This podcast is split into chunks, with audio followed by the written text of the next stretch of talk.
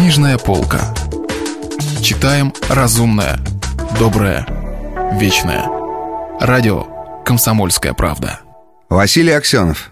Остров Крым. У микрофона Кирилл Кальян. Продолжение. Подъехали фургоны ТВ Мига, мгновенного телевидения, серебристые с фирменной эмблемой, крылатый глаз. Шеренги городовых, прикрывшись щитами, пошли в медленное наступление. Толпа на татарах уже кипела в хаотическом движении, бухнули подряд три взрыва. Поднялся в вечернее небо клубящийся пар сгоревшегося бензина. Таня встала на стол и уцепилась рукой за край зонта. Она увидела, что на набережной бушует массовая драка и различила, что дерутся друг с другом три молодежные банды.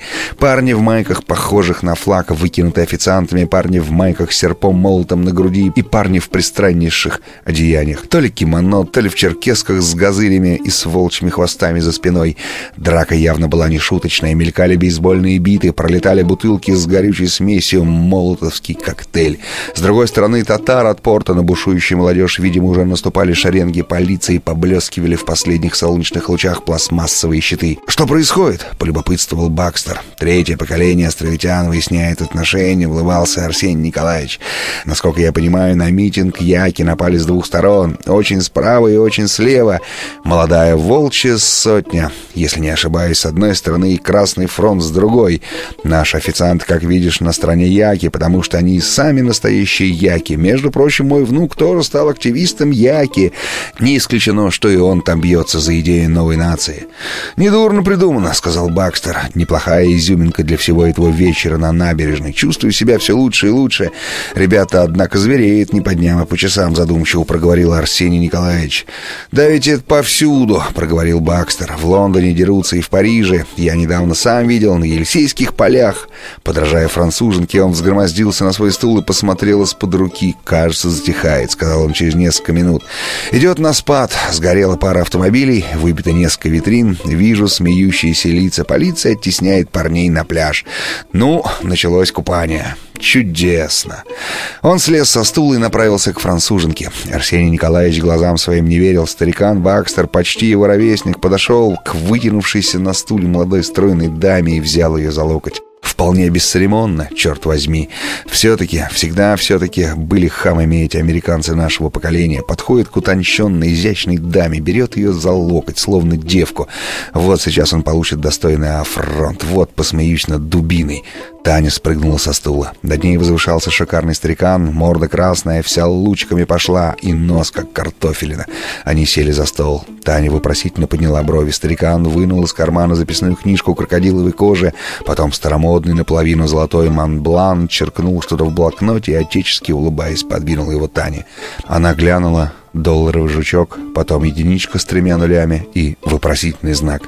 Посмотрела в лицо старику голубенькие детские глазки — «Сава?» — спросил старик. «Сава-па», — сказала Таня. Попросила Монблан, зачеркнула единицу и поставила над ней жирную трешку. «Сава!» — вскричал радостно Хрыч. Тогда она еще раз обвела Монбланом нули для пущей важности и встала. «Куда предпочитаете?» — спросил старик. «Арианда?» Он показал рукой на гостиницу. «Или яхта?» Он показал рукой на порт. «Ваша собственная яхта?» — спросила Таня. Она была очень спокойна и по-английски спросила почти правильные волосы небрежно отмахнула аристократка с секса. Но внутри у нее все тряслось. «Ну и ну! Но ты даешь, Татьяна!» Бакстер уверил ее, что это его собственная яхта. На ней он и прибыл сюда вполне комфортабельное плавучее местечко. Жестом он показал Арсению Николаевичу, что позвонит позже, взял под руку чудесную француженку, и они пошли к порту по плитам набережной, на которых еще остались следы недавней битвы, клочки порванных лозунгов и маек, бейсбольные биты и разбитые бутылки. Арсений Николаевич смотрел вслед с чувством сильной досады, даже горечи. Давно уже свою долгую жизнь, в которой чего только не было, казалось, должен был избавиться от идеализации женщин. Но вот, оказывается, и сейчас досадно, горько, да и противно, пожалуй, даже немного и противно, что эта женщина с таким милым лицом оказалась дешевкой, тут же пошла с незнакомым стариком, который будет сейчас делать все, что развратный бак ей предложит. А ведь на профессионалку не похоже. Огорченный и расстроенный Арсений Николаевич оставил на столике деньги за Учансу и пошел через площадь к паркингу, сел в свой старый открытый Бентли и поехал в Артек, где сейчас имела место пятница Униселлерде. Будет сенсация, невесело думал он, медленно снижаясь в крайнем правом ряду в закатную темно-синюю бездну подножию Аюдага, где в этот час уже зажигались огни одного из самых старых аристократических поселков врейвакуантов. Лучников старший на пятнице у Нейсельрде. Он давно уже стал манкировать традиционными врейвакуанскими салонами, имитирующими нормальную русскую светскую жизнь. Давно уже, по крайней мере, пару десятилетий назад стало чувствоваться в этих средах, четвергах и пятницах Нестерпимая фальшь на острове создавалось совсем иное общество, но в замкнутом мирке эвакуантов все еще подчеркивался стиль и дух Серебряного века России. Его уже приглашать перестали, то есть не напоминали, но обижались до сих пор. Эки, мол, видите ли, международный европейский этот Лучников гнушается русской жизнью. Трудно было не стать космополитом на такой космополитической плешке, как остров Крым. Но находились, однако, мастодонты, как их называл Андрей, которые умудрялись поддерживать в своих домах из поколения в поколение выветривающийся дух России. Таким был старый Нисель Роде, член Временной Государственной Думы от монархистов, совладелец оборонного комплекса заводов в Севаше. Вдруг этот Несельерде стал названивать. «Что же вы, Арсений Николаевич, как-то вы оторвались от нашего общества. Почему бы вам не заехать как-нибудь на нашу пятницу в Артек? Были бы счастливы, если бы и Андрей Арсеньевич вам сопутствовал. У нас сейчас, знаете ли, вокруг Лидочки группа молодежи, и ваш сын, так сказать, едва ли не кумир в их среде». Эти, знаете ли, новые идеи не доведут они до хорошего нашу армию. Но что поделаешь, и нам отставать нельзя. До сих пор мастодонты не говорили нашу страну и даже наш остров, но только лишь нашу русскую временно эвакуированную армию, нашу базу эвакуации. Арсений Николаевич что-то мычал в ответ на эти приглашения.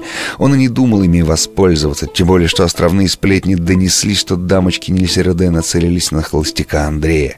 Но вот теперь вдруг сел на свой старый Бентли и меланхолически поехал в Артек, признавая себе, что делает это из-за какого-то смехотворного протеста перед современной аморальностью, когда циничный богач без лишних слов покупает молодую изящную даму. Как все это пошло и гнусно. Лучше уж хоть на минуту, хоть фиксивно, хоть фальшиво окунуться в век минувший. Если вы пропустили главу любимого произведения или хотите послушать книгу целиком, добро пожаловать к нам на сайт kp.ru слэш радио раздел «Книжная полка». «Книжная полка». Читаем разумное, доброе, вечное.